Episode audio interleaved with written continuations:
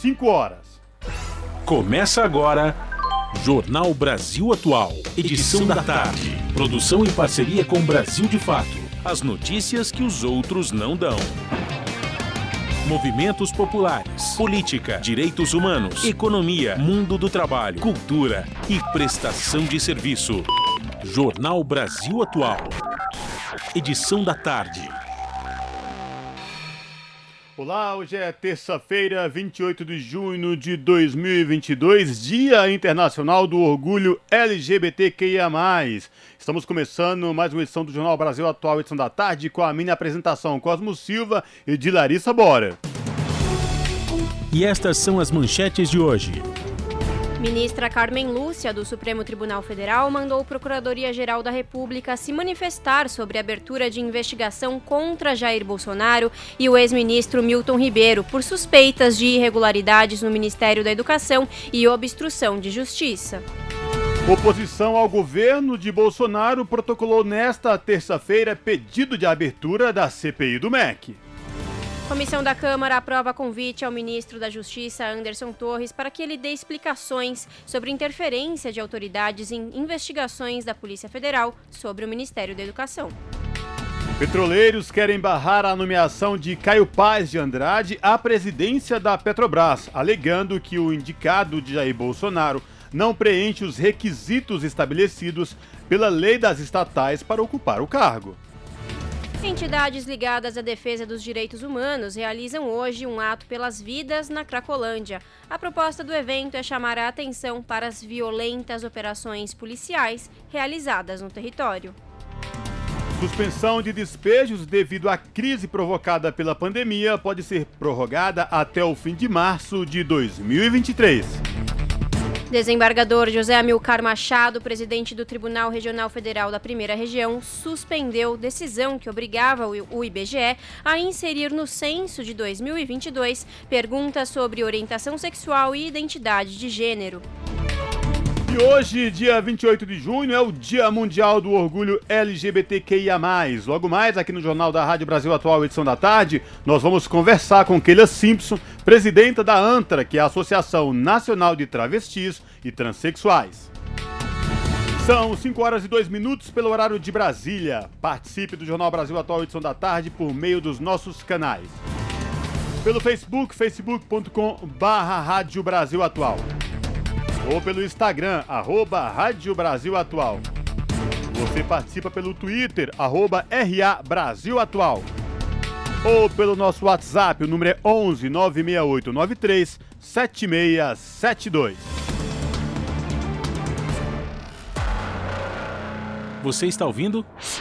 Jornal Brasil Atual, edição da tarde. Uma parceria com Brasil de Fato. Na Rádio Brasil Atual tempo e temperatura. Terça-feira pouco nublada aqui na capital paulista. Os termômetros marcam 22 graus neste momento.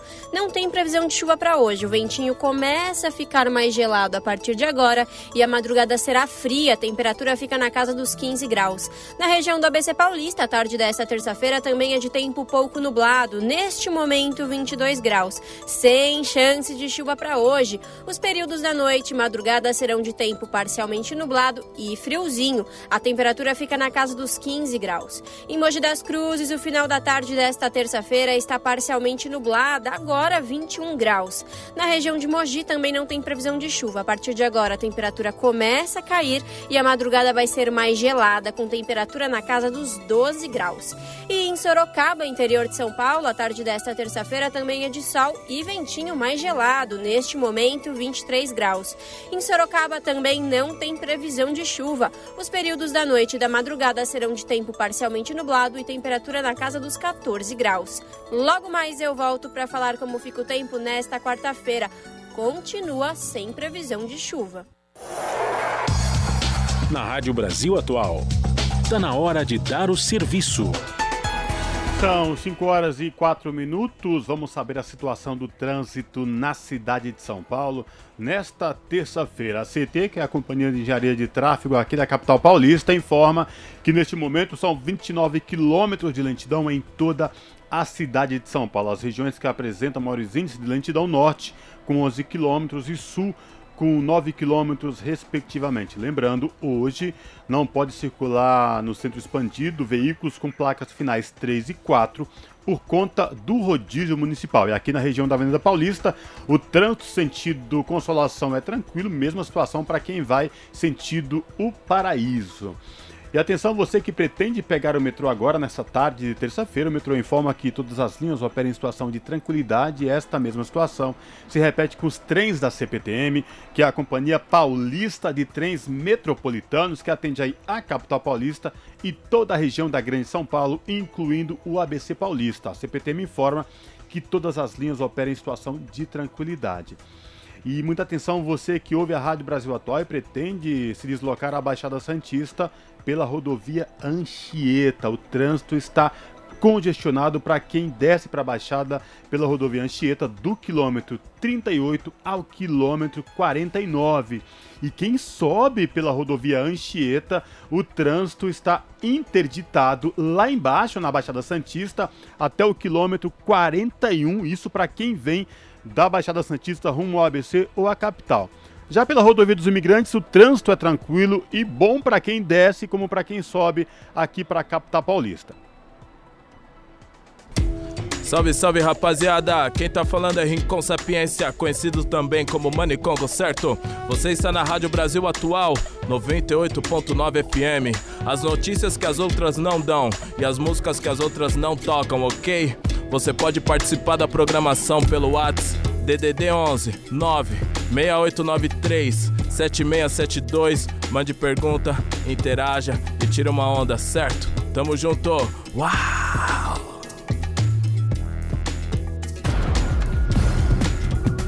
Jornal Brasil Atual. Edição da tarde. 5 horas mais 7 minutos. Entidades ligadas à defesa dos direitos humanos realizam hoje um ato pelas vidas na Cracolândia. A proposta do evento é chamar a atenção para as violentas operações policiais realizadas no território contra a população marginalizada, usuários de drogas e pessoas em situação de rua. O ato reunirá frequentadores, moradores da região, militantes, profissionais e voluntários que atuam em prol dos frequentadores da Cracolândia. A reportagem é de Júlia Pereira. Entidades da sociedade civil irão ocupar a Faculdade de Direito da Universidade de São Paulo nesta terça-feira, no ato público Pelas Vidas na Cracolândia. O evento reunirá frequentadores e moradores da região, militantes pelos direitos humanos, profissionais, professores, membros do sistema de justiça e voluntários que atuam em prol da população do território. A proposta é de chamar a atenção pública para as violentas operações policiais contra as pessoas que vivem em situação de rua e usuários de substâncias psicoativas que transitam pela Cracolândia. As entidades organizadoras do ato também irão exigir das autoridades e órgãos públicos medidas voltadas ao território. Gabriela Arima, membro da Comissão de Direitos Humanos da OAB de São Paulo, comenta que as propostas e sugestões serão desenhadas a partir da escuta das necessidades levadas pelas entidades, moradores e frequentadores da Cracolândia presentes no ato. Essa, essas propostas nós vamos também a partir desse evento, né? Então, começar a elaboração dessas propostas, assim, dessas sugestões, isso porque a gente entende que a gente precisa escutar também, né? Fazer até essa escutativa, uh, escutar principalmente os atores que já estão atuando há tantos anos na região, né? Então nós queremos também escutar eles para entender quais essas propostas e quais as reivindicações que a gente tem que fazer perante, perante o Estado mesmo, né? Há décadas, a Cracolândia é alvo de contradições e violações. Mas em março, teve início outro capítulo envolvendo o território, após uma operação policial expulsar os usuários do entorno da Praça Júlio Prestes. A ação não deu fim à Cracolândia, apenas mudou o endereço do fluxo, que passou a ocupar a Praça Princesa Isabel. Poucos meses depois, em maio, Uma nova operação policial contra o tráfico de drogas dispersou novamente o fluxo, fazendo com que os frequentadores da Cracolândia se espalhassem pelas ruas do centro. Maria Angélica Comis, psicóloga e coordenadora do Centro de Convivência Edley, organização voltada à redução de danos associados ao uso de drogas, explica que essa fragmentação não só não soluciona as questões da Cracolândia, como também resulta em outros problemas. A primeira coisa é que essa política de dispersão atrapalhou o trabalho é, longitudinal que era feito com as pessoas. Tanto os trabalhadores da área da saúde, da assistência social, os redutores de danos, sabiam onde encontrar as pessoas. Agora, com essa dispersão e essa fragmentação, muitas vezes os trabalhadores perdem mais tempo procurando a pessoa do que efetivamente garantindo um atendimento. O segundo ponto é que fez com que se criasse um clamor público perante a, a população por internações. Então, foi uma ação uh, desastrosa da prefeitura, porque ela fez dispersar as pessoas e isso impactou a vida de, de diferentes moradores da região que não estavam acostumados com as pessoas usando drogas em frente às suas casas. Outro ponto que nos preocupa é a possibilidade de utilização dessa dispersão para desvalorizar alguns imóveis e, com isso, tentar uh, realizar novas desapropriações no território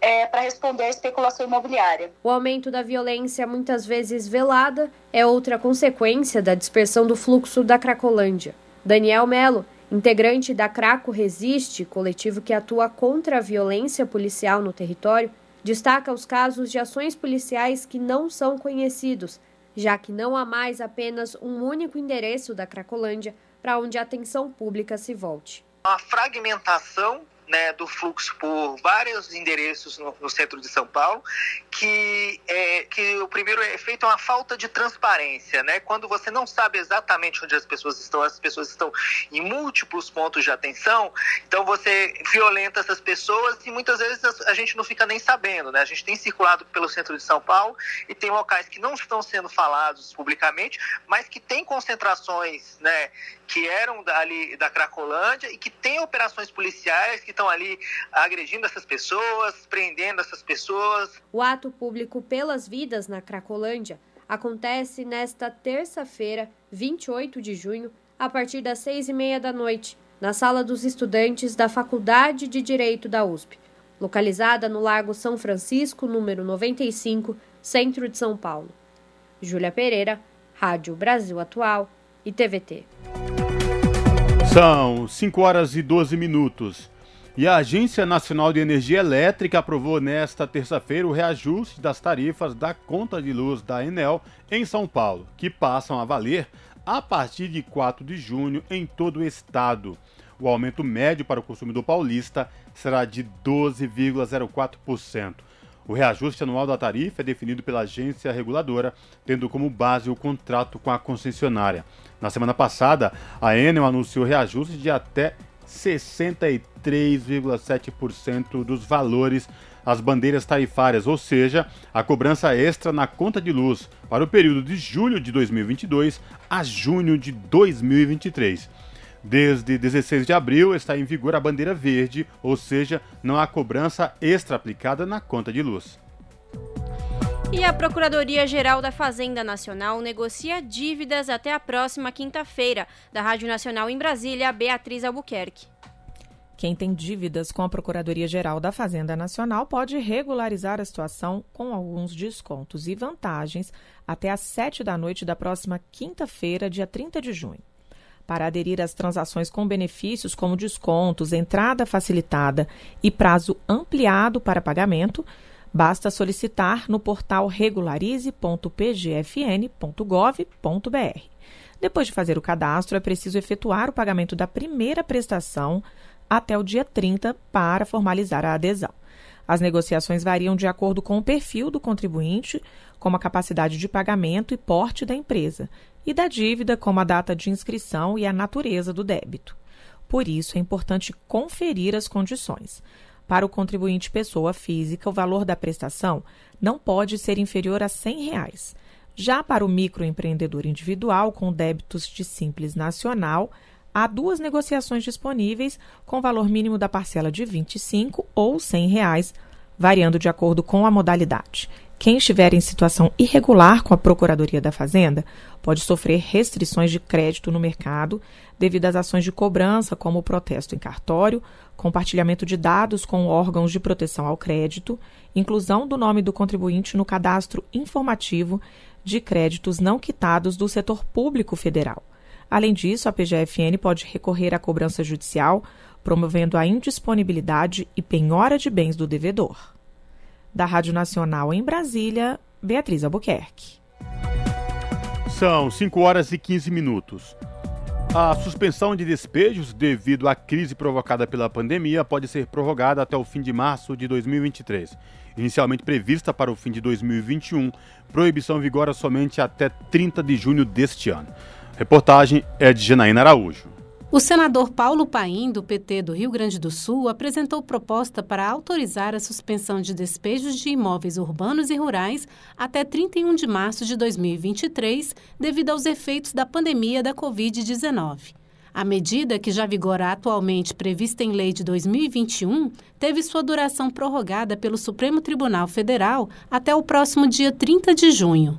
Ao manter a suspensão de desocupações e despejos por conta das consequências da crise sanitária do novo coronavírus, o tribunal apontou a necessidade de um novo prazo imposto por lei para evitar o aumento do número de desabrigados no país. A proposta do senador Paulo Paim repete aquela apresentada no início da pandemia pelo deputado federal André Janones, do Avante de Minas Gerais, que virou lei somente em outubro de 2021, após passar pela derrubada do veto presidencial no Congresso Nacional. A vigência da suspensão de despejos terminou no fim de dezembro daquele ano. Durante a votação no Senado, em junho, Paim ressaltou o aspecto humanitário do projeto e as condições impostas aos locatários. O direito à moradia, por mais simples que seja, temos que assegurar. O projeto busca apenas evitar que pessoas sejam despejadas, jogadas ao relento. O projeto tem um olhar humano. Ele visa impedir que famílias não tenham direito mais a nada. É moderado. Exige que o locatário comprove a alteração da situação econômica e.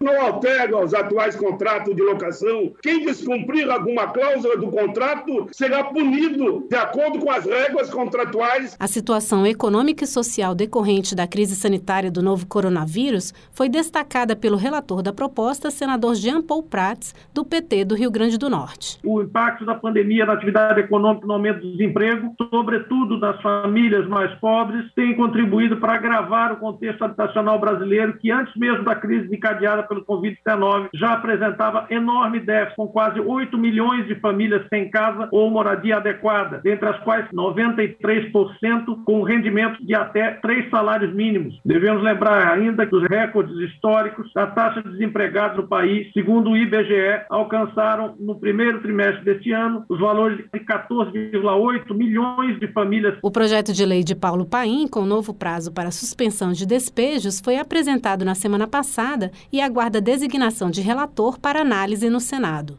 Da Rádio Senado, Janaína Araújo. Custo de vida, emprego e desemprego, cesta básica, tarifas públicas, salário mínimo. Agora, na Brasil Atual, a análise do DIEESE. E agora, no Jornal Brasil Atual, vamos falar com Gustavo Monteiro, economista do DIESE, Departamento Intersindical de Estatística e Estudos Socioeconômicos. Segundo dados do DIESE, no final de 2021, o número de ocupados era 0,2% maior do que no final de 2019, enquanto os trabalhadores por conta própria haviam crescido 6,6%. Gustavo explica que a informalidade precarizou muito a renda do trabalhador, que ganha, em geral, apenas 69% do que recebiam com trabalho formal. Vamos acompanhar. Esses trabalhadores, eles em geral ganham menos, né, como você já citou, é, ganham 69% dos salários que já estavam antes.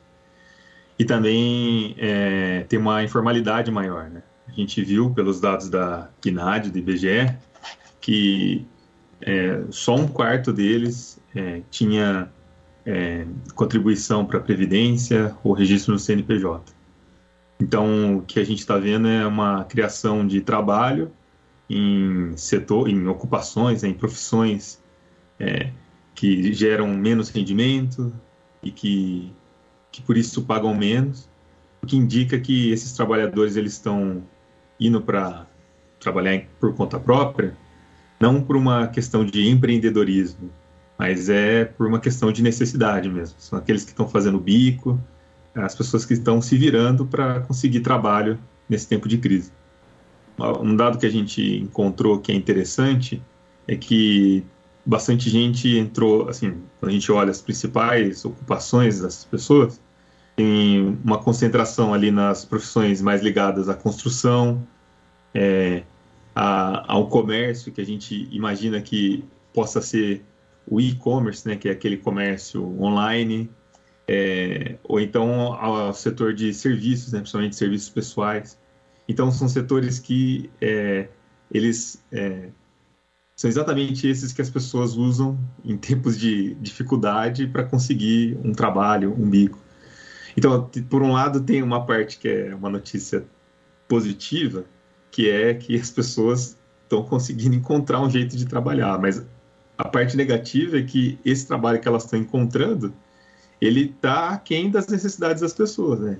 paga pouco, a pessoa tem que trabalhar bastante, então é, é uma notícia que tem um lado bastante negativo, assim. Na verdade, o que a gente consegue perceber é que é uma recuperação baseada na precariedade né, do trabalho. Então, não é exatamente, não é um trabalho estruturado, não é um trabalho formal, não é um trabalho na, em, setores mais dinâmicos, é, é um trabalho mais precário mesmo. Então, não, não surpreende que, por exemplo, o setor, né, o, os, os, ocupados ali, os motoboys, né, são os motoboys, entregadores, tenha crescido tanto, né? A gente viu isso, né? Gente, esses são os números que o IBGE traz para a gente, né, na partir da pesquisa, mas a gente consegue ver isso no mundo real, né? A gente consegue perceber que as pessoas elas estão dando um jeito de se virar.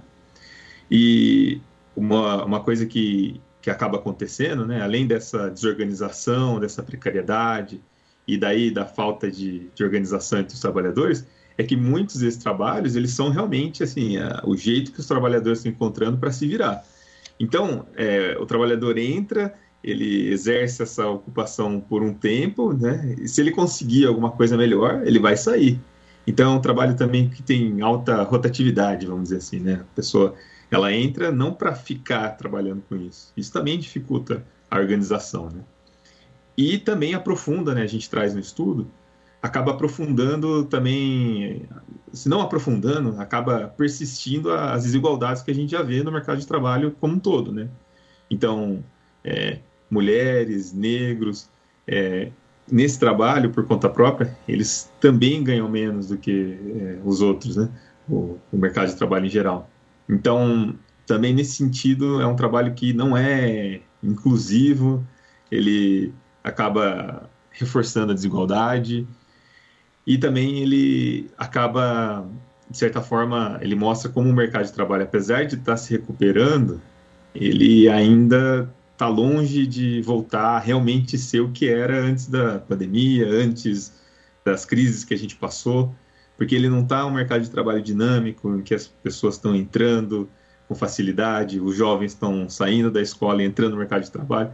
Então, é, as pessoas estão encontrando dificuldade para conseguir uma boa inserção no mercado de trabalho. E isso é muito prejudicial para os trabalhadores, acaba sendo prejudicial também para o consumo das famílias e acaba tendo uma implicação na própria economia, que não consegue crescer ali porque fica é, dependente é, desses, dessas, desses rendimentos muito baixos. Né? Acabamos de ouvir Gustavo Monteiro, economista do DIEESE, Departamento Intersindical de Estatística e Estudos Socioeconômicos, aqui no jornal Brasil Atual. Você está ouvindo? Jornal Brasil Atual, edição da tarde. Uma parceria com Brasil de Fato. São 5 horas e 24 minutos. O desembargador José Amilcar Machado, presidente do Tribunal Regional Federal da Primeira Região em Brasília, suspendeu decisão que obrigava o IBGE, o Instituto Brasileiro de Geografia e Estatística, a inserir no censo 2022 perguntas sobre orientação sexual e identidade de gênero. O censo demográfico é a maior pesquisa sobre a população brasileira, realizada a cada 10 anos. A última aconteceu em 2010 e, por falta de orçamento, foi adiada para 2020, de 2020 para 2022. A reportagem é de Larissa Bora. No início deste mês, o Ministério Público Federal do Acre acionou a Justiça para que o Censo Demográfico 2022, que começa no dia 1 de agosto, incluísse no questionário perguntas sobre identidade de gênero e orientação sexual. Segundo o MP, englobar estas questões ajudariam a pensar na formulação de políticas públicas voltadas à população LGBTQIA. Porém, o Instituto apresentou recurso afirmando que a inclusão destas perguntas levaria a mais um adiamento do censo e afetaria a contratação de servidores temporários e recenseadores já selecionados. Assim, o Tribunal Regional Federal da Primeira Região, em Brasília, sob comando do desembargador José Amilcar Machado, acatou o recurso apresentado pelo IBGE. Similar à presidenta da ABGLT, Associação Brasileira de Lésbicas, Gays, Bissexuais, Travestis, Transsexuais e Intersexos, avalia que incluir esses itens nada tem a ver com defender ou não a existência da população LGBTQIA, e sim é uma forma de identificar toda a população com suas especificidades. Primeiro, quer ressaltar que não tem nenhuma, nenhum capricho né, em identificar é, pessoas LGBTQIA+. Colocar orientação sexual e identidade de gênero não é uma vontade é, caprichosa das pessoas LGBTQIA+. É uma necessidade. Quando se identifica especificidade das populações, quer dizer que o IBGE ele é, gera dados sobre essa população e isso faz com que os poderes públicos possam criar né, políticas públicas é, de acesso a essa população de acordo com as suas necessidades específicas. Então, é sobre isso, é sobre a gente saber quantas pessoas são, saber é, quais as demandas dessa população para saber o que fazer para essa população. Para a economista e pesquisadora do Centro de Estudos Sindicais de Economia do Trabalho do Instituto de Economia da Unicamp, Marilane Teixeira, é importante abrirmos espaços para estas questões para pensar em políticas públicas voltadas à população LGBTQIA+, em todas as áreas, inclusive no mercado de trabalho. E, sem dúvida nenhuma, por exemplo, entrando na minha área, que é a área do trabalho, o quanto se recebe de denúncias sobre práticas de misoginia, discriminação, preconceito nos locais de trabalho em relação à orientação sexual, desde o ambiente de trabalho até uh, vestiário, banheiros, uh, os banheiros públicos, enfim, a própria uh, forma de organização do trabalho é, que não está é, organizado, preparada para é, lidar com essa, com a diversidade. Então, se a gente puder medir, se se possa, pode medir isso por meio das pesquisas, é, isso é um tremendo avanço para a sociedade como um todo. Todos, todos nós nos beneficiamos com isso, né? Para nós da área do, do trabalho, poder identificar se há um certo confinamento de pessoas que têm uma orientação sexual distinta da heteronormatividade em relação ao tipo de trabalho que é oferecido, as condições de trabalho, sem dúvida nenhuma, é um avanço tremendo para os estudos de trabalho no Brasil. A não inclusão destas perguntas e a espera por mais 10 anos para que sejam incluídas no questionário do Censo Demográfico do IBGE demonstra o preconceito preconceito arraigado no país, afirma a presidenta da ABGLT, Simi Larra. Querer negar isso, querer retirar as pessoas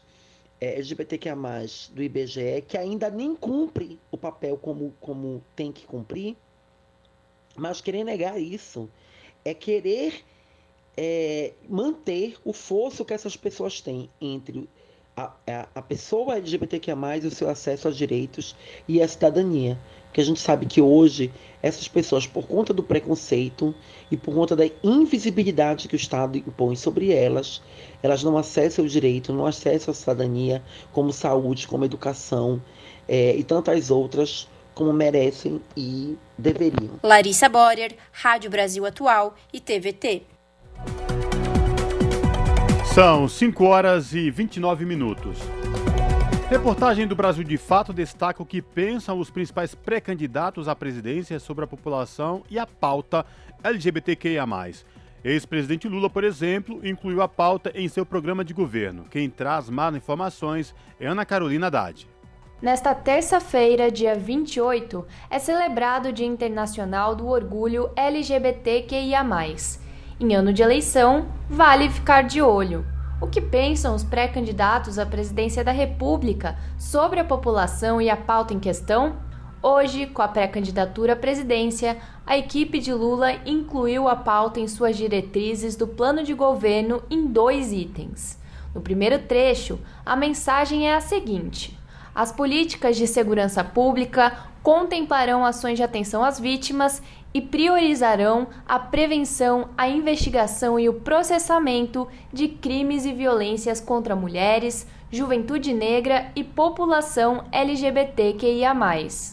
Nas palavras do segundo trecho, as diretrizes do plano de governo petista citam que não haverá democracia plena no Brasil enquanto brasileiras e brasileiros continuarem a ser agredidos moral e fisicamente ou até mesmo mortos por conta de sua orientação sexual. De acordo com a última pesquisa de intenção de voto do Banco BTG Pactual e Instituto FSB, divulgada nesta segunda-feira, dia 27, Lula tem 43% das intenções de voto, contra 33% do presidente Jair Bolsonaro. O atual presidente Jair Bolsonaro, do PL, ainda não apresentou as diretrizes de seu plano de governo em busca da reeleição, mas o ex-capitão é reconhecido por ataques a essa população. Figurando em terceiro lugar nas pesquisas de intenções de votos, o ex-governador do Ceará, Ciro Gomes, se compromete com pautas da população LGBTQIA porém escorrega com frequência em suas falas e já se envolveu em várias polêmicas. Em 2018, por exemplo, foi denunciado por ignorar a violência a qual a população é vítima, ao dizer em entrevista à Globo News que existe uma convivência satisfatória com a população LGBTQIA+ no Brasil. Hoje, no entanto, Ciro promete combater a homofobia. Pautas relativas aos direitos da população LGBTQIA, foram reunidas no programa Brasil de Todas as Cores, lançado em maio por 26 movimentos populares. O documento aponta perspectivas para o fortalecimento de garantias e foi pensado para orientar as bases, mas também para servir de referência para representantes eleitos para o executivo e o legislativo. O texto, dividido em quatro eixos, traz uma perspectiva social ampla e trata de temas como trabalho, meio ambiente, segurança, economia, saúde e outros, em busca de garantir direitos no acesso à educação, proteção e fortalecimento da ciência e da pesquisa. De São Paulo, da Rádio Brasil de Fato, com informações da redação em São Paulo. Locução: Ana Carolina Haddad. As notícias que os outros não dão. Jornal Brasil Atual. Edição da tarde. Uma parceria com Brasil de Fato. São 5 horas e 33 minutos. Hoje, 28 de junho, é o Dia Mundial do Orgulho LGBTQIA. Jornal Brasil Atual, edição da tarde, conversa agora com a Keila Simpson, que é presidenta da Associação Nacional a gente perdeu o contato com aquela Simples, a gente vai retomar o contato daqui a pouco. A gente volta falando ao vivo com aquela Simples aqui no Jornal Brasil Atual. Conheça as casas de acolhimento de pessoas vítimas de LGBTfobia espalhadas pelo Brasil. Esses locais, em geral, são mantidos por organizações da sociedade civil que sobrevivem de projetos e doações. As informações com a repórter Mariana Lemos. Neste 28 de junho se comemora o Dia Internacional do Orgulho LGBTQIA. A data relembra a chamada Rebelião de Stonewall, que defendia os direitos dessas pessoas ocorrida no ano de 1969 em Nova York.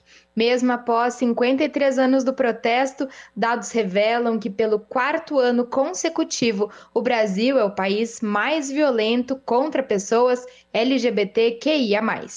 E muitas dessas agressões ocorrem dentro das próprias casas, impulsionadas pelas famílias das vítimas. Com isso, a existência de abrigos e casas de acolhimento se torna essencial. Em geral, são locais mantidos por entidades que sobrevivem de projetos e doações e que acolhem jovens e adultos maiores de 18 anos que são vítimas de violência de gênero.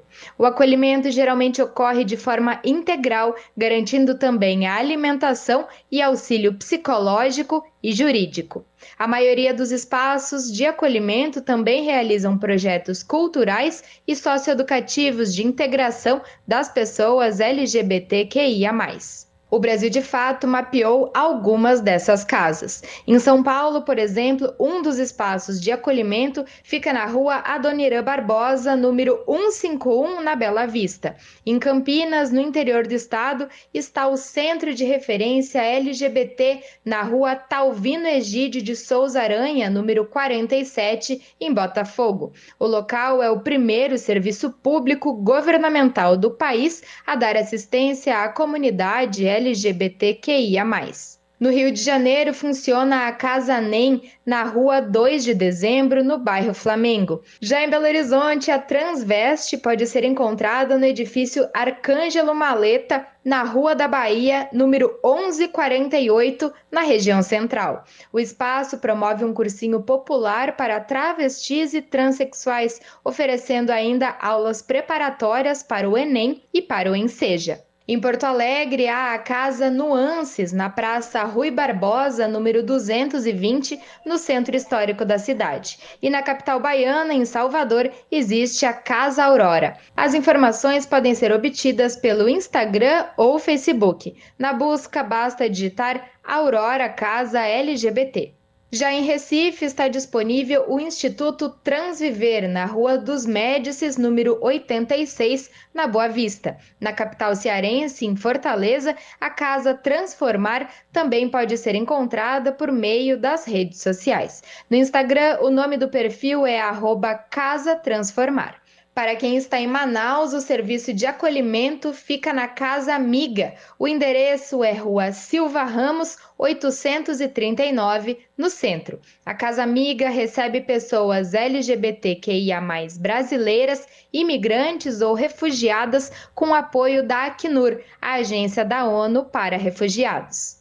Em Aracaju funciona a Casa Amor, que fica na Rua I 214 em Inácio Barbosa. A lista completa com mais endereços e detalhes das casas de acolhimento está disponível na versão online desta reportagem no site do Brasil de Fato, www.brasildefato.com.br. De São Paulo, da Rádio Brasil de Fato, Mariana Lemos. São 5 horas e 37 minutos e retomando o nosso contato para falar sobre o dia 28 de junho, que é o Dia Mundial do Orgulho LGBTQIA+. A gente conversa agora no Jornal da Rádio Brasil Atual, edição da tarde, com a Keila Simpson, que é presidenta da ANTRA, Associação Nacional de Travestis e Transsexuais. Boa tarde, Keila Simpson. Prazer falar contigo. Seja muito bem-vinda. Boa tarde, querido. Boa tarde, ouvintes. A gente está aqui na luta para conversar vocês. É um prazer. Keila, a, dia 28 de junho é o Dia Mundial do Orgulho LGBTQIA+. E a minha pergunta eu vou ser direto para você. De fato, há o que se comemorar neste 28 de junho, principalmente aqui no Brasil? Lembrando aos nossos ouvintes, Brasil é o país que mais mata LGBTQIA+, no mundo? Claro que há. Há sempre coisas a comemorar, sim. Não é porque o Brasil é o país que mais mata pessoas trans que no dia 28 a gente vai chorar a gente vai lamentar essas mortes, a gente vai brigar por políticas públicas, a gente vai continuar resistindo, mas a gente deve, tem que comemorar sim, porque só a dádiva de estar viva e resistindo para nós já é muito importante. E a gente quer passar mais uma mensagem, que não vai ter ódio que vai atrapalhar ou atravancar a nossa luta. Nós vamos passar com o nosso amor por cima de todos os ódios que tiver aí. Portanto, é para comemorar sim. Nenhuma ação, nenhuma omissão vai fazer com que a gente pare. Tudo é passível de comemoração. Até a nossa resistência também, ela tem que vir na base da comemoração. Exatamente. Keila, quem está falando é a Larissa, tudo bem? Tudo bom. E é isso, né, Keila? Dentro da sigla LGBTQIA, parece que a gente só vê falar das três primeiras letrinhas, né? LGB. Porque quando chega na letra T, ou seja, população transexual e travesti, eles são negligenciados, invisíveis. A gente vê o reflexo disso nas mortes violentas da população, na falta de oportunidade no mercado de trabalho, na falta de acesso à educação, saúde, né, Keila? Como que você avalia esse lento processo de inclusão da população trans nas políticas públicas? É também uma prática do Estado brasileiro, né, de é, colocar as pessoas mais vulnerabilizadas ainda em maior vulnerabilidade. E não é por isso que a gente é mais, a população mais negligenciada, que a gente vai deixar de estar batendo sempre na tecla, querendo sempre estar em evidência, querendo sempre buscar e galgar direitos também. E a gente está aqui para dizer isso. Nós, da população trans, estamos dentro dessa sigla, trabalhamos com todas as dimensões dessas identidades, mas queremos sim, de fato, garantir o direito dessa população que está negligenciada demais. Se os LGBT já têm essa negligência, imaginemos nós que estamos aí, porque a população ainda tem um olhar para a nossa vida apenas como corpos erotizados e por isso a negação desse direito é mais presente. Mas a gente, como disse anteriormente, não vamos ficar quietos, a gente vai estar batalhando sempre. O 28 de junho é esse dia dessa, de demarcar essas, essas histórias e a gente vai passar o resto do ano, os outros 364 dias do ano, batalhando para fazer a inclusão social. Keila, vamos falar um pouco de representatividade agora? É, recentemente tem uma plataforma Vote LGBT que fez um mapeamento de 210 pré-candidaturas LGBTQIA+, para as eleições deste ano. Eu queria que você falasse da importância é, para a população brasileira de, tu, de sua representatividade e de votar e ter LGBTQIA+, no parlamento, no Congresso, no Senado brasileiro. Então, a gente, a gente começa a, a, a abrir essa porta, a arrombar essa porta dos parlamentos brasileiros quando a gente tem a necessidade de ver reverberadas as nossas fotos e bandeiras de lutas, né?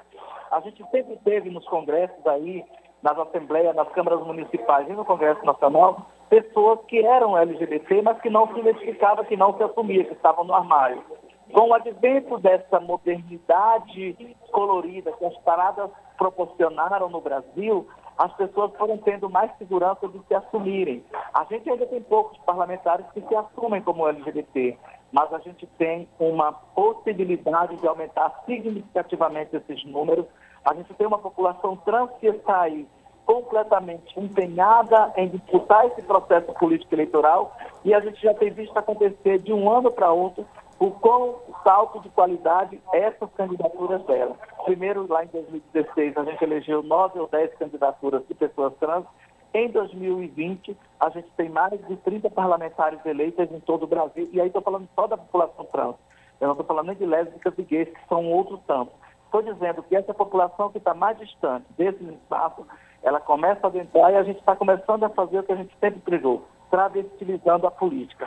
E não travestilizando de uma forma ideológica, travestilizando para trabalhar em todas as frentes, porque nós somos um segmento que, ao chegar no parlamento, nós vamos trabalhar para a nossa comunidade somente. Vamos trabalhar para todas as pessoas que compõem essa comunidade que elegeu cada parlamentar no seu distrito, no seu município e no seu estado. Jornal Brasil Atual Edição da Tarde está conversando com a Keila Simpson, que é presidenta da ANTRA, Associação Nacional de Travestis e Transsexuais, falando da importância aí do 28 de junho, o Dia Mundial do Orgulho LGBTQIA+. Keila, recentemente você é, foi convidada a participar de um evento fora do país, o Fórum Social Mundial, no México. E você é, não foi impedida de entrar no país tem alguma explicação para isso? O que a gente pode entender a barrar em você que foi uma pessoa convidada legalmente a participar de um, de um fórum internacional, mas chegando no México você foi proibida de entrar no país. Fala pra gente o que aconteceu de fato. Então, eu fui convidada para participar do Fórum Social Mundial na cidade do México, estava acontecendo lá. E aí, estranhamente, no dia que eu cheguei no México, eu fui impedido de entrar com todos os documentos que a Polícia de Imigração pedia. Passaporte, cartão de imigração, visto válido, o valso do meu hotel e eles queriam a minha passagem de volta. Nós não conseguimos emitir passagem de volta para as pessoas quando não tem ainda é, a data exata de 24 horas ou 48 horas. Eles queriam que eu desse o bilhete, eu não tinha. Mas o que imperou ali, eu tenho absoluta certeza que foi a minha condição de pessoa trans. Eu não tenho nome retificado. Meu nome no, no meu passaporte está ainda como nome de registro, o nome masculino. E quando eles viram essa, essa dificuldade entre a pessoa que eu sou e o nome que está lá, foi uma dificuldade para eles aceitarem essa.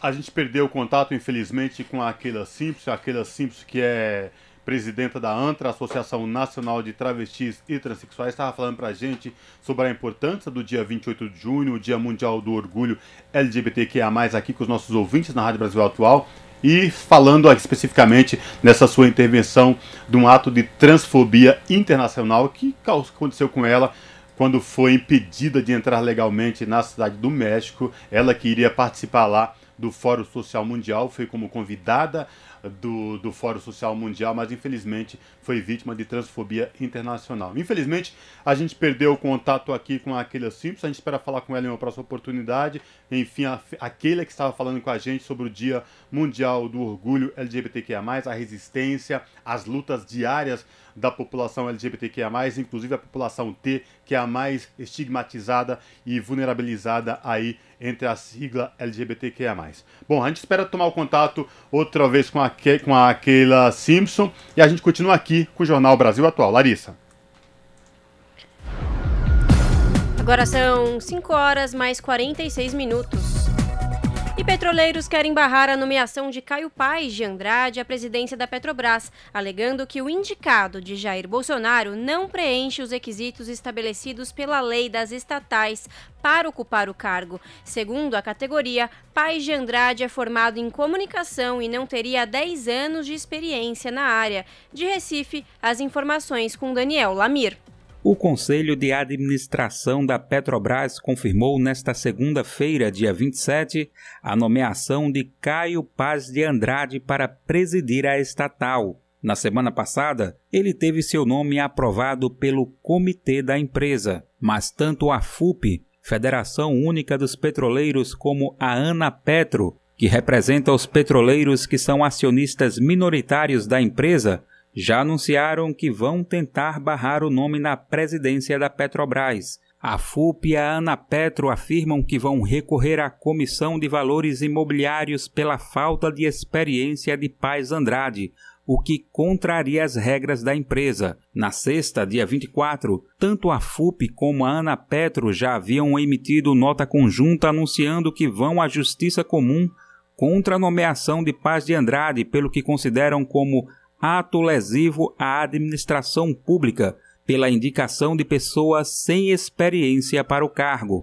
A Lei das Estatais, sancionada em 2016 pelo então presidente Michel Temer do MDB, determina que presidentes de companhias públicas tenham experiência de pelo menos 10 anos no setor da empresa ao qual dirigem. Paz de Andrade nunca trabalhou numa empresa do setor de energia ou petróleo. Ele é formado em comunicação social e diz ter pós-graduação e mestrado em administração. Ele foi presidente do SERPRO, Serviço Federal de Processamento de Dados, e é atual secretário especial de Desburocratização, Gestão e Governo Digital, ligado ao Ministério da Economia, comandado por Paulo Guedes. De acordo com a associação, Além de não ter experiência exigida para o cargo, Paz Andrade não apresentou certificados de conclusão dos cursos que diz ter feito em universidades nos Estados Unidos. Só no governo Bolsonaro, a Petrobras já teve três presidentes e um presidente interino. Andrade seria o quarto a chefiar a estatal só em 2022. Da Rádio Brasil de Fato, com informações da redação em São Paulo. Locução: Daniel Lamir. São 5 horas e 48 minutos. A ministra Carmen Lúcia, do Supremo Tribunal Federal, mandou a Procuradoria-Geral da República se manifestar sobre a abertura de uma investigação contra o presidente Jair Bolsonaro e o ex-ministro Milton Ribeiro por suspeitas de irregularidades no Ministério da Educação e obstrução de justiça. No despacho, a ministra destaca que a manifestação da PGR deve ocorrer diante da gravidade do quadro narrado. O pedido de manifestação feito à equipe de Augusto Aras é um desdobramento de uma notícia crime apresentada pelo deputado Israel Batista do PSB na última sexta-feira. O parlamentar pediu ao STF a abertura de uma investigação após a interceptação telefônica feita pela Polícia Federal, criar suspeita de que Bolsonaro teria comunicado Milton Ribeiro sobre uma possível busca e apreensão na residência do ex-ministro. Comissão da Câmara aprova convite ao ministro da Justiça, Anderson Torres, para que ele dê explicações sobre interferência de autoridades e investigações da Polícia Federal sobre o Ministério da Educação. A operação mira irregularidades durante a gestão do ex-ministro Milton Ribeiro. Na quarta-feira, Ribeiro e outras quatro pessoas foram presas. A investigação apura os crimes de corrupção passiva, prevaricação, advocacia administrativa e tráfico de influência em um esquema que envolve a liberação de verbas do MEC. Em documento enviado à Justiça, o Ministério Público Federal apontou indícios de interferência do presidente Jair Bolsonaro na operação. São 5 horas e 50 minutos. E a oposição ao governo do presidente Jair Bolsonaro protocolou nesta terça-feira um pedido de abertura de CPI do MEC. O pedido foi feito com 31 assinaturas de parlamentares, quatro a mais do que o exigido para que o requerimento seja analisado. Confira mais detalhes com Douglas Matos, do Brasil de Fato.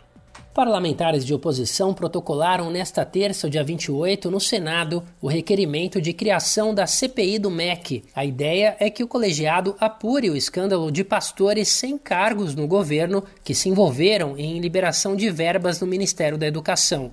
O pedido foi capitaneado pelo líder da oposição, Randolfo Rodrigues, da Rede, e pelo líder da minoria na casa, Jean Paul Prates, do PT. Foram reunidas 31 assinaturas, quatro a mais que o mínimo exigido pelo regimento, que prevê apoio de um terço dos parlamentares no Senado para que o requerimento seja tecnicamente válido.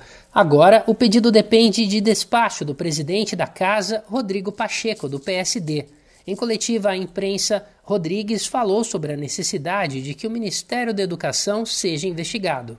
É um requerimento robusto, mostrando que há um desejo no Senado de que este esquema escandaloso que se instalou no Ministério da Educação tenha uma séria investigação. O caso foi revelado em março deste ano pelo jornal O Estado de São Paulo e tem sido motivo de um dos principais palcos de conflito para o qual o governo foi puxado.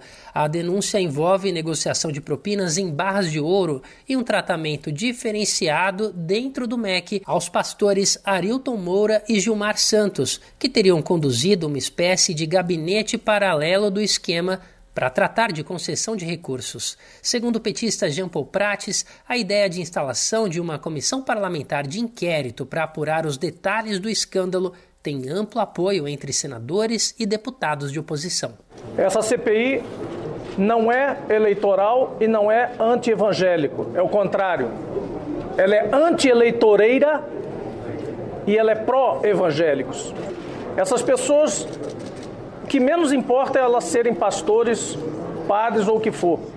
O que importa é que são picaretas, estelionatários, que têm dentro do governo seus correspondentes corruptos passivos e aliciadores do orçamento público. Então é isso que se quer investigar através dessa segunda CPI. O enredo de corrupção que veio à tona inclui ainda o vazamento de áudios que envolvem o presidente Bolsonaro no caso.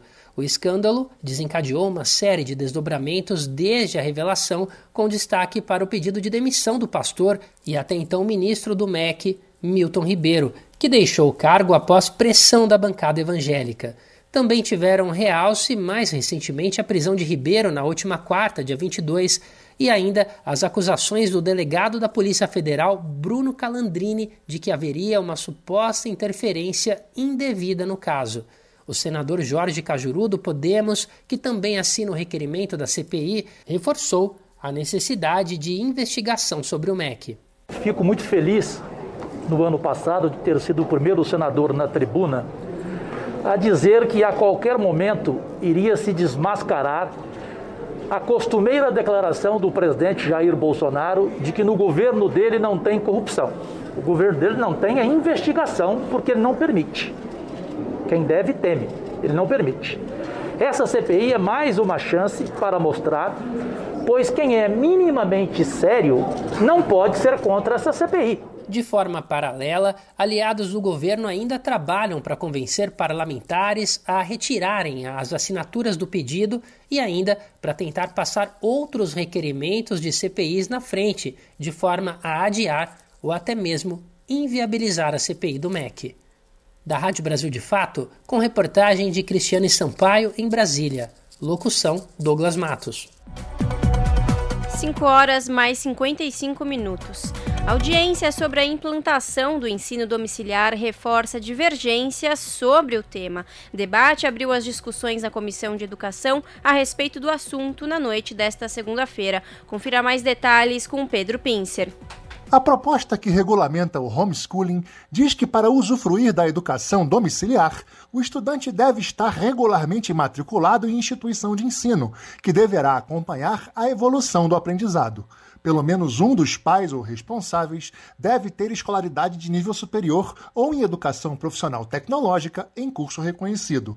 A comprovação dessa formação deve ser apresentada perante a escola no momento da matrícula. Se o projeto for aprovado e virar lei, as regras devem entrar em vigor 90 dias após a publicação, mas haverá regras de transição.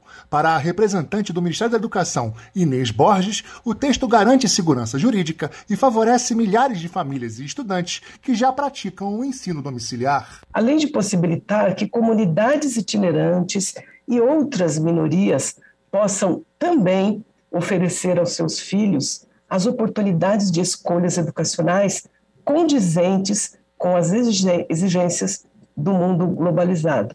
Muitas famílias não conseguirão dar aos seus filhos as excelentes oportunidades educacionais disponíveis hoje no mundo se não for por meio da educação domiciliar. Já o professor da Faculdade de Educação da USP, Daniel Cara, disse que alcançar uma educação de qualidade fica mais difícil sem o ensino presencial. No Brasil, em muitos aspectos, eu não tenho dúvida disso, a escolarização não tem sido capaz de garantir a educação de qualidade. Mas certamente não é possível realizar o direito à educação fora da escola, como foi demonstrado pela pandemia de Covid-19. Ou seja, a pandemia é a maior prova da importância da educação, inclusive da educação presencial. Mas certamente nós aprendemos que a educação à distância não funciona para um processo pleno de ensino-aprendizado. A senadora Zenaide Maia, do PROS do Rio Grande do Norte, afirmou que a discussão sobre o ensino domiciliar não deve ser prioridade. Nós precisamos retornar essas crianças urgente à escola em tempo integral,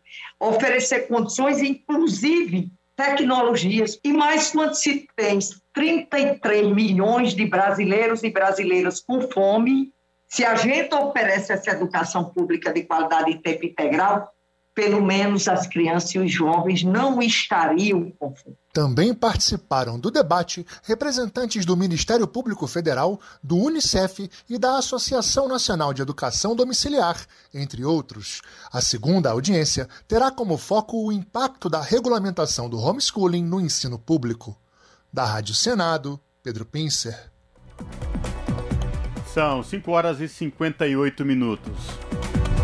Sisu abre inscrições nesta sexta-feira. O prazo termina até o dia 1 de julho, às 23h59 minutos. Da Rádio Nacional em Brasília, Ana Lúcia Caldas. Estão abertas as inscrições para o segundo processo seletivo de 2022 do SISU, Sistema de Seleção Unificada. Quem é candidato a uma vaga oferecida pelas instituições públicas de ensino superior públicas de todo o país deve ficar atento. O prazo é curto.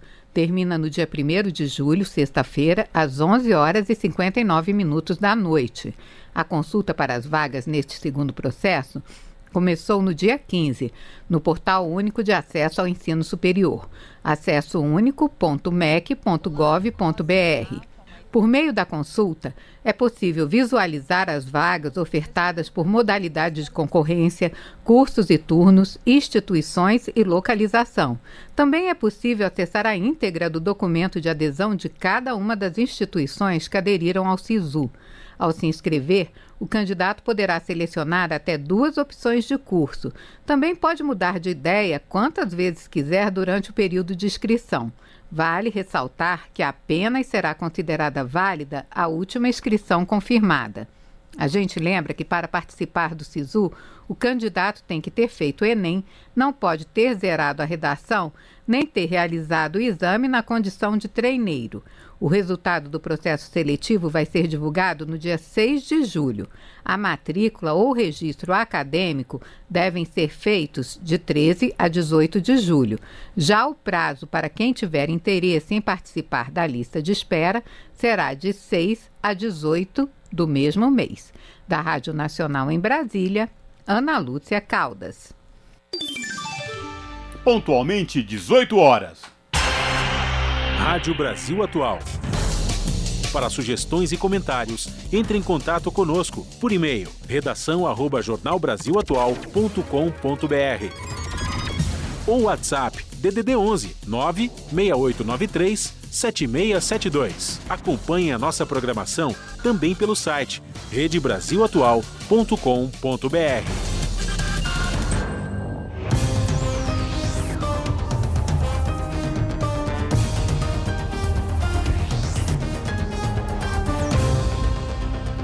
São seis horas, vamos falar agora. É, chega o momento da gente fazer aquele nosso contato com as redações Rádio Brasil Atual e TVT para saber com a apresentadora Ana Flávia Quitério quais os destaques de logo mais do seu jornal, que começa às sete horas da noite.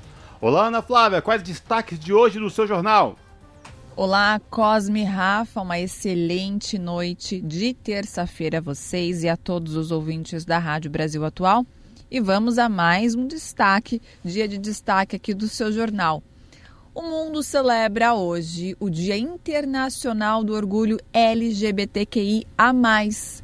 Há muito o que se comemorar, viu? Mas também há muito ainda para se lutar. No Brasil, só neste ano já foram mais de 130 mortes em consequência da LGBTfobia. E por que eu digo que tem que comemorar, né? Por mais que as conquistas da comunidade LGBTQIA+, são lentas, né, e o caminho a gente sabe que é repleto de obstáculos, vamos relembrar, né, que em cinco décadas de luta foram obtidos o direito ao casamento, nome social em documentos, criminalização do preconceito, programas de inclusão e de saúde, maior visibilidade à causa, espaços na mídia, retirada da homossexualidade como doença. Claro, isso diante agora de um governo federal que multiplica o ódio, o dia de luta ganha muito mais força, não é mesmo? E outro assunto sobre é, o que vamos falar hoje aqui no seu jornal é juventude versus a falta de políticas públicas. O levantamento do Brasil de Fato, por meio da Lei de Acesso à Informação, mostra que Bolsonaro cortou 93% do orçamento da Secretaria de Juventude. Especialistas afirmam que o desmonte é preocupante porque quem fica sem direitos é o jovem que pertence as classes mais pobres. E para finalizar, pandemia e o déficit habitacional. Mais de 100 famílias, presta atenção, 100 mil famílias, na verdade, no estado de São Paulo podem ficar sem ter onde morar a partir já desta sexta-feira, com o fim da arguição de descumprimento de preceito fundamental 828, que suspendeu ações de remoção e despejo em todo o país. A estimativa é da campanha nacional Despejo Zero, e a medida foi aprovada no Supremo para reduzir os impactos da crise econômica e social causada pela pandemia de Covid-19. Porém, a crise persiste e muitas famílias continuam passando dificuldades até para comprar comida. Muitos não têm dinheiro nem para comprar comida. Situação complicada. Bom, essas e outras notícias completas vocês conferem pontualmente às sete da noite no seu jornal. Bom programa, Rafa e Cosmo. Beijão grande para todo mundo, eu espero vocês. Jornal Brasil Atual, edição da tarde. Uma parceria com Brasil de Fato. 6 horas mais 3 minutos. Conselho Federal investiga enfermeira que ameaçou vazar dados de paciente vítima de estupro. A ação veio depois de denúncia pública feita pela atriz que engravidou após abuso sexual e encaminhou o bebê para adoção de forma legal. Mais detalhes com a repórter Talita Pires. O COFEM, Conselho Federal de Enfermagem, está investigando a conduta da enfermeira que ameaçou vazar os dados de uma mulher que deu à luz e encaminhou o bebê para adoção. A gestação dela foi resultado de um estupro. O caso, que estourou na imprensa no último fim de semana, ocorreu em São Paulo e envolve uma atriz que acabou exposta por profissionais do hospital onde se deu o parto. Após o ocorrido, ela se identificou por iniciativa própria nas redes sociais. A artista fez um desabafo sobre a história e falou sobre a abordagem indevida da enfermeira em questão, logo após o nascimento do bebê. Ela conta que, na ocasião, quando ainda estava anestesiada, a profissional ameaçou, de forma indireta, revelar o caso a um colunista da imprensa. O Conselho Federal de Enfermagem aponta que a confirmação de infrações éticas pode resultar em cassação do direito ao exercício profissional.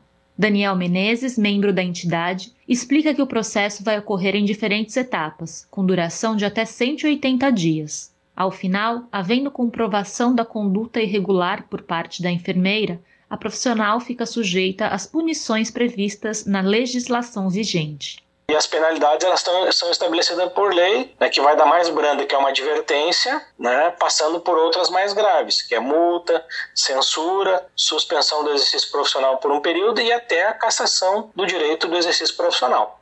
O integrante do Conselho Federal de Enfermagem destaca que a situação relatada pela atriz difere do que se espera de um profissional de saúde nesse tipo de contexto. Os princípios fundamentais da nossa profissão e que já estão também estabelecidos no próprio Código de Ética são de que a enfermagem é uma profissão comprometida com a vida, com a saúde, com a coletividade, né? Então, num caso de violência como essa, o profissional da enfermagem ele tem que atender de uma forma mais discreta possível, né? E sem gerar mais transtornos, mais violências que, que no caso que está sendo denunciado pode ter ocorrido, né? E a gente lamenta profissionais que não, não sejam aderentes a esse tipo de comportamento. A vítima do caso em questão teve informações pessoais vazadas pelo colunista Léo Dias, do portal Metrópolis, que expôs publicamente a imagem da atriz. Foram divulgadas informações sigilosas sobre o nascimento do bebê, rompendo as barreiras legais que protegem a identidade de mulheres e crianças nesse tipo de situação. A entrega de filhos para adoção voluntária, por exemplo, é prevista no Estatuto da Criança e do Adolescente, bem como as mulheres vítimas de estupro que adotam essa iniciativa. Além da exposição por parte do colunista, a artista chegou a ser duramente criticada por internautas com discursos condenatórios. Dias depois da primeira exposição, ela decidiu se pronunciar publicamente, no último final de semana, quando pediu respeito à própria privacidade. A vítima lamentou a campanha difamatória que sofreu por parte das vozes mais conservadoras e expôs alguns detalhes do caso. Entre outras coisas, a artista contou que também sofreu indelicadezas por parte do médico que cuidou do caso. O profissional, segundo ela, não teria tido nenhuma empatia e ainda teria obrigado a vítima de estupro a ouvir o coração da criança. O Brasil de Fato procurou também o Conselho Federal de Medicina para checar se foi aberta alguma investigação sobre a conduta do médico. Não houve retorno do órgão até o fechamento da matéria. De São Paulo, da Rádio Brasil de Fato, com reportagem de Cristiane Sampaio, Talita Pires. Agora são 6 horas mais 7 minutos e o nosso contato é com a repórter do BDF, Nayata Wani. A repórter fez uma entrevista com a professora e doutora em Direito da Universidade de Brasília, Gabriela Rondon, repercutindo a questão do aborto, os últimos acontecimentos e a cartilha do Ministério da Saúde. Boa noite, Nayá. Prazer em falar contigo. É isso mesmo? Oi, Larissa. Oi, ouvintes da Rádio Brasil Atual foi isso, eu conversei com ela sobre como anda né, o debate do aborto no Brasil. E ainda hoje o Ministério da Saúde realizou uma audiência pública para discutir essa cartilha publicada né, pela pasta no dia 8 de junho, que trata os casos de interrupção da gestação. O manual anti-aborto, como ficou conhecido, ele foi amplamente criticado por organizações da sociedade civil e alguns coletivos, como o da própria Gabriela, a Anis. É, ela apontou uma série de informações incorretas no conteúdo da cartilha. Vamos ouvir um pouco a Gabriela Rondon.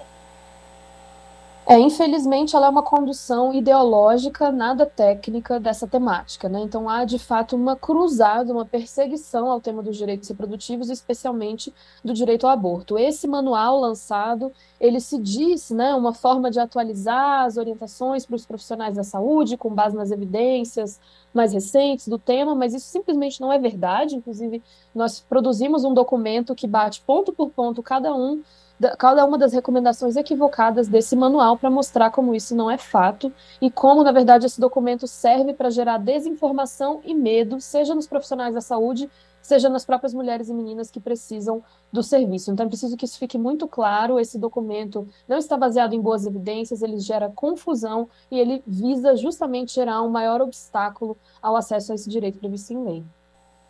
Nessa fala, Gabriela, ela traz um pouco né, do cenário de como o governo de Bolsonaro, que envolve a gestão do Ministério da Saúde e também do Ministério da Mulher, da Família e dos Direitos Humanos, como eles têm tratado a discussão do aborto no Brasil, que é a partir do debate ideológico e não técnico e social.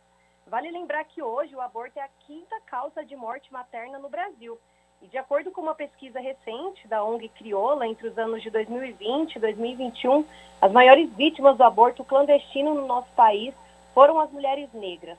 É, segundo a Gabriela Rondon, é preciso que se amplie o debate do tema e entenda ele como uma questão de saúde pública, educação sexual, de primeira infância e vários outros direitos. Vamos ouvir esse trecho da entrevista. Esse tema precisa ser tratado a partir das evidências de saúde, justamente para compreender que a criminalização do aborto ela não cumpre com aquilo que ela diz ser destinada a, que é diminuir a quantidade de abortos. Muito pelo contrário, ela não tem efeito de fato numa menor realização de abortos, mas ela tem um efeito muito perverso em é, afetar a saúde e a vida das mulheres, especialmente daquelas mais vulneráveis, como você já citou, as mulheres negras, indígenas, as mulheres rurais, habitantes das regiões mais precárias do país. Então, de fato, é preciso tratar essa conversa com essa franqueza. Não é uma questão de se dizer contra ou a favor do aborto, a discussão de fato não é essa se estamos falando de políticas públicas. A política criminal não serve para reduzir abortos. Uma política mais complexa e ampla de saúde, apoiada por políticas sociais, é o que seria o mais adequado de fato. Fica aqui então o convite aos ouvintes da Rádio Brasil Atual para acompanhar a entrevista completa com a Gabriela Rondon hoje no programa Central do Brasil. É, ela vai ao ar logo mais às 19h45 da noite nos canais do YouTube da TVT e do Brasil de Fato. Obrigada pelo espaço, Cosme Larissa. Perfeito, falamos aqui com a repórter do BDF, Nayata Wani, no jornal Brasil Atual. As notícias que os outros não dão. Jornal Brasil Atual. Edição da tarde. Uma parceria com Brasil de Fato. 6 horas e 11 minutos. Com o inquérito prorrogado, a advogada da família de Genivaldo de Jesus Santos teme que o caso caia no esquecimento. Em maio de 2022, Genivaldo foi abordado e morto em uma câmara de gás improvisada dentro de uma viatura da Polícia Rodoviária Federal. Mais detalhes com Douglas Matos.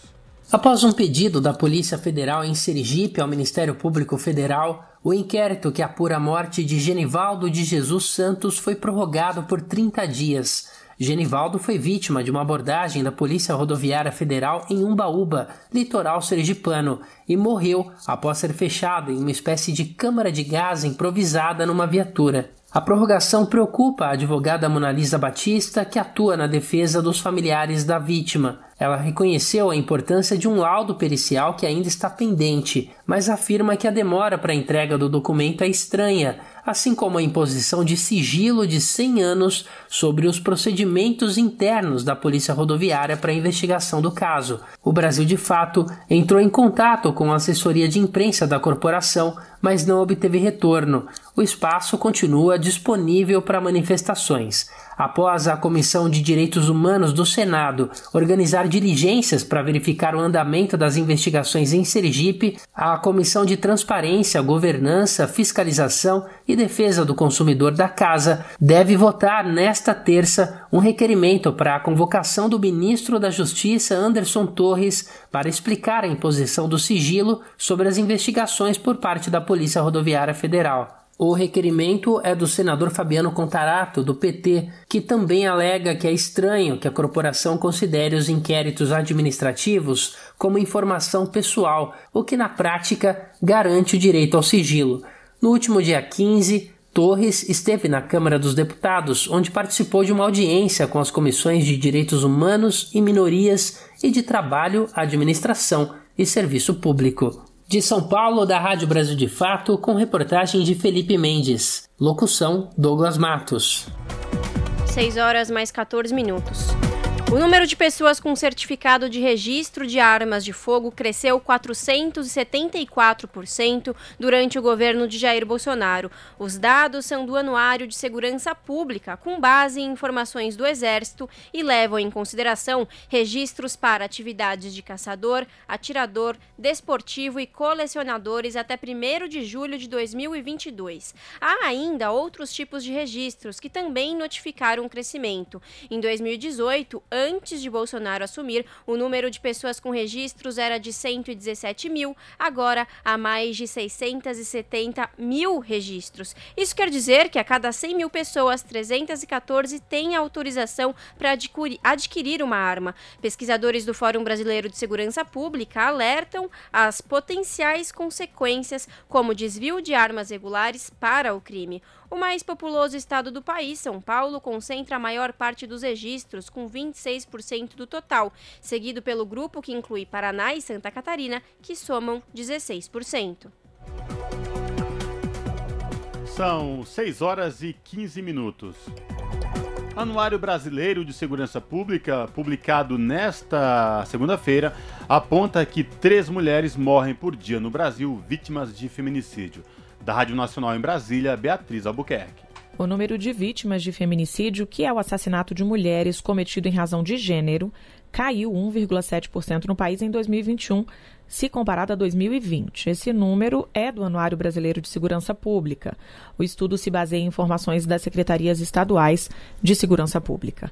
No ano passado, cerca de 1.340 mulheres morreram por serem mulheres, enquanto em 2020 esse número foi pouco mais de 1.350. O anuário mostra que no Brasil, uma mulher é vítima de feminicídio a cada sete horas. Isso significa dizer que ao menos três mulheres morrem por dia simplesmente por serem mulheres. Mesmo com a queda, os números ainda são altos e vêm acompanhados pelo crescimento de outros tipos de violência contra mulheres, como lesão corporal dolosa, ameaças, estupros e emissão de medidas protetivas. As informações das secretarias de segurança pública apontam ainda um aumento de 3,8% nas tentativas de feminicídio. O estudo demonstra que houve mudanças importantes na legislação brasileira em 2021 no que se refere à proteção das mulheres. Entre elas, a inclusão no Código Penal do crime de perseguição, introdução de conteúdo sobre a prevenção da violência contra a mulher nos currículos da educação básica, além de outras políticas públicas. O anuário desenhou o perfil desses crimes e mostrou que quase 82% dos feminicídios são cometidos pelo companheiro ou ex-companheiro da vítima. Ainda de acordo com o estudo, a presença de arma de fogo na residência aumenta o risco da mulher em situação de violência doméstica ser morta pelo seu parceiro. A pesquisa destacou também que o número de chamadas ao 190 para denúncia de crimes caiu 5,3% entre 2020 e 2021, mas as ligações sobre violência doméstica cresceram 4% no mesmo período. Aumentaram também os crimes de maus tratos contra crianças e adolescentes. O crescimento foi enorme, mais de 21%. Outro número que assusta é o de estelionatos, subiu quase 180% entre 2018 e 2021 racismo e violência contra LGBTQIA, também tiveram alta significativa. De acordo com o anuário, apesar de ter havido queda de 6,5% no número geral de mortes violentas intencionais no Brasil entre 2020 e 2021, o país continua sendo desigual e violento. O destaque negativo da pesquisa foram os estados da Amazônia Legal, onde encontram-se 13 dos 30 municípios com as mais altas taxas de mortes violentas do país. Da Rádio Nacional em Brasília, Beatriz Albuquerque. Jornal Brasil Atual. Edição da tarde. 6 horas mais 18 minutos. Cinema brasileiro comemora retorno de editais, mas ainda teme filtros e indecisões da Ancine. Produtores audiovisuais comentam a longa crise vivida pelo setor sob o governo Bolsonaro e a presença sem freios dos streamings. De Brasília, as informações com Alex Mirkan.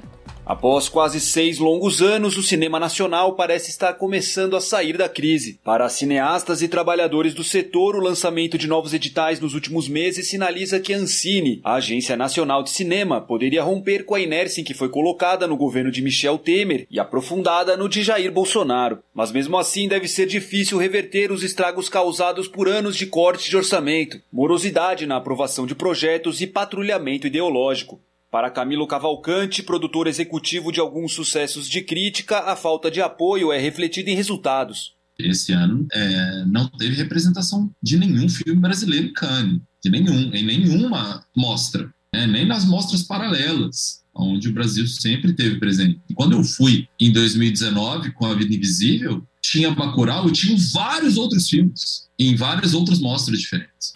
O cinema nacional também foi impactado pela pandemia. Muitas salas de exibição que fecharam por prevenção sanitária nunca mais reabriram e outras ainda tentam recuperar seu público. Mas o próprio consumo audiovisual mudou. Rapidamente, as plataformas de streaming conquistaram clientes e chacoalharam o mercado. Cavalcante comenta a indefinição desse novo cenário. Como não havia nada sendo é, financiado via fundo setorial, de forma geral, só existe a possibilidade dos streams. Então, tem uma explosão, é, mas que também a gente não sabe o quanto que isso é uma bolha, sabe? Assim, existem vários estudos já que apontam para uma fragilidade do é, desenho, como ele se apresenta hoje. É, os próprios streams estão passando por fusão, estão passando por reformulação. Tiago Iacoca, produtor e pesquisador documental, comenta sua experiência. Em 2020, que foi o primeiro ano da pandemia, tudo parou. Né? No final do ano, eu lembro que comecei a, a trabalhar de novo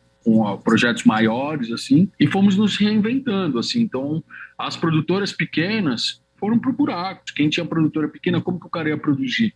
Né? Quem tinha produtora média também vira pequena. Então, assim, naturalmente a coisa se encaminhou para quê? Para produtoras grandes trabalhando com os streamings, que vem o dinheiro direto de lá.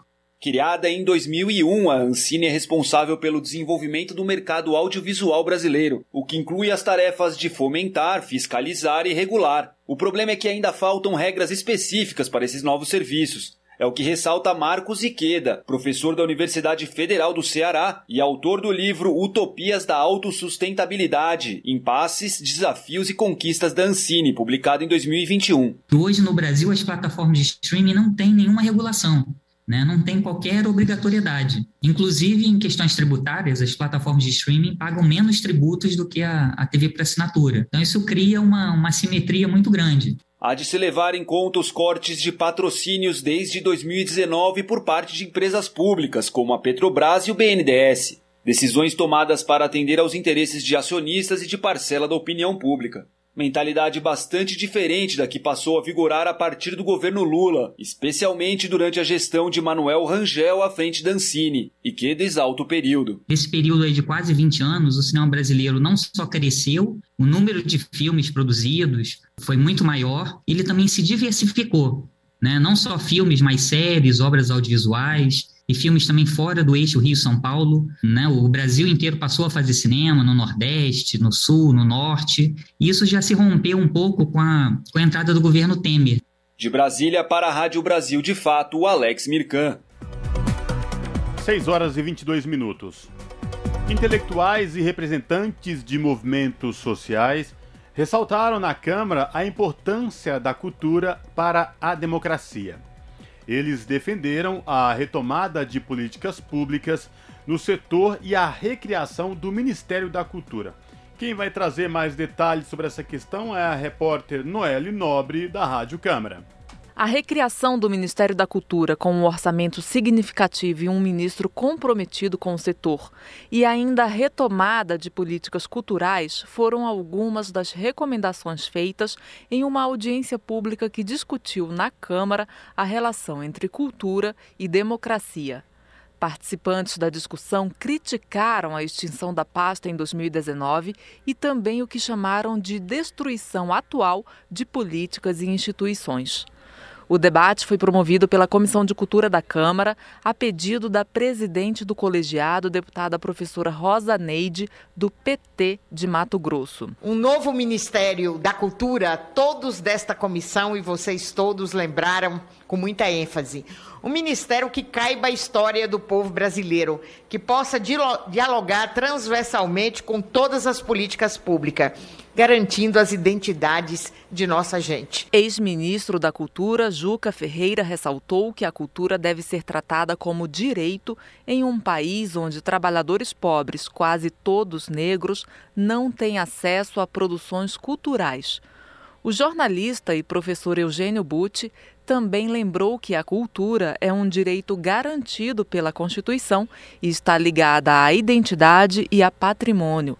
Para ele, é fundamental combater a atual cultura da desinformação. É uma indústria ou uma superindústria que envolve uma teia complexa de divisão do trabalho, com muita tecnologia, exatamente para desinformar e para desacreditar as fontes do saber, que são a universidade, que são a imprensa, que são a perícia, a verificação dos fatos e a aplicação da justiça, o próprio uh, poder judiciário, que são o parlamento, onde o público dialoga, e que é a própria política. Ieda Leal, do Movimento Negro Unificado, defendeu a transformação da cultura em um processo revolucionário de libertação, sem esquecer a diversidade que perpassa o tema. Cultura e democracia, para mim, significa combinar tudo isso que vocês trouxeram, mais uma pitada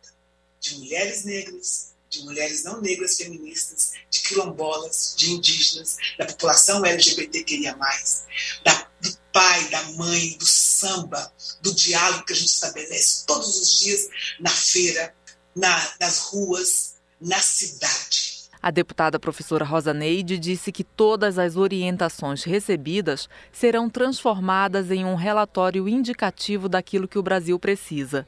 Ela também pretende juntar as intervenções em uma publicação a ser organizada após as eleições de outubro. Da Rádio Câmara de Brasília, Noelle Nobre. Jornal Brasil Atual. Edição da tarde. 6 horas mais 26 minutos. Com diminuição de casos, China começa a relaxar medidas contra a Covid-19. Ouça na reportagem de Raquel Setz.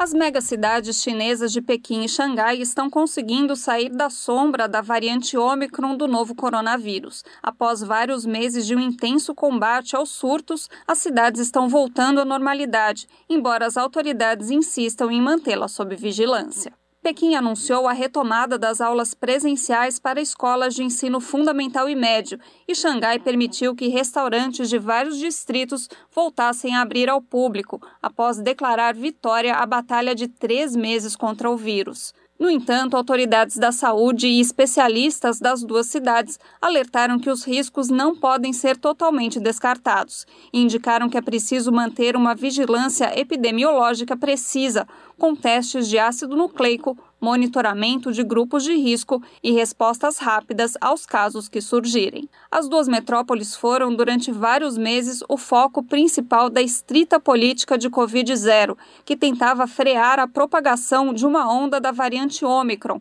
considerada a mais forte desde o início da pandemia. Agora, as autoridades chinesas defendem que a estratégia cumpriu seu objetivo e Pequim, Xangai e outras cidades do país trabalham para retomar a vida normal e levar a economia a uma via rápida de recuperação. Ao mesmo tempo, a China continua prestando ajuda ao Afeganistão para enfrentar os danos causados pelo terremoto que deixou mais de mil mortos na semana passada e anunciou que irá oferecer ajuda humanitária às vítimas do país centro-asiático no valor de 7 milhões e meio de dólares. Segundo Pequim, a ajuda será enviada em breve e incluirá barracas, itens para o frio e outros produtos de necessidades básicas. Desde o ano passado, a China vem fazendo várias doações ao Afeganistão para ajudar a população do país a amenizar sua grave crise humanitária, agravada após a retirada das tropas norte-americanas. Enquanto isso, o Japão e especificamente Tóquio, a capital, continuam registrando um aumento de casos de Covid-19, com maior incidência entre a população de 20 anos. O aumento na taxa de contágio ocorre semanas depois do Japão anunciar que, sob regulamentações e condições muito rígidas de acesso, começaria a abrir suas fronteiras para reativar o turismo e direcionar a recuperação da economia nacional. De São Paulo, da Rádio Brasil de Fato, Raquel Setz. Na Rádio Brasil Atual, tempo e temperatura. Esse solzinho continua nesta quarta-feira na capital paulista. A temperatura será agradável, tempo firme, sem previsão de chuva, com temperatura máxima de 24 graus e mínima de 14 graus. Nas regiões de Santo André, São Bernardo do Campo e São Caetano do Sul, a quarta-feira também será com predomínio de sol. Não tem previsão de chuva. A temperatura será agradável durante a tarde, com manhã e noite mais frias. A máxima na região do ABC Paulista será de 24 graus e a mínima de 13 graus. Mesma coisa em Mogi das Cruzes. A quarta-feira será de sol entre poucas nuvens e sem chance de chuva. A temperatura será agradável na parte da tarde. O comecinho da manhã e o período da noite continuam mais gelados, com máxima de 25 graus e mínima de 11 graus. E em Sorocaba, região do interior de São Paulo, a quarta-feira também será de sol. A temperatura sobe e não tem previsão de chuva. Máxima de 26 graus e mínima de 13 graus. Larissa Borer, Rádio Brasil Atual. E termina aqui mais uma edição do Jornal Brasil Atual, edição da tarde, que teve a minha apresentação Cosmo Silva e de Larissa Bora. A gente volta amanhã a partir das 5 horas. Tchau!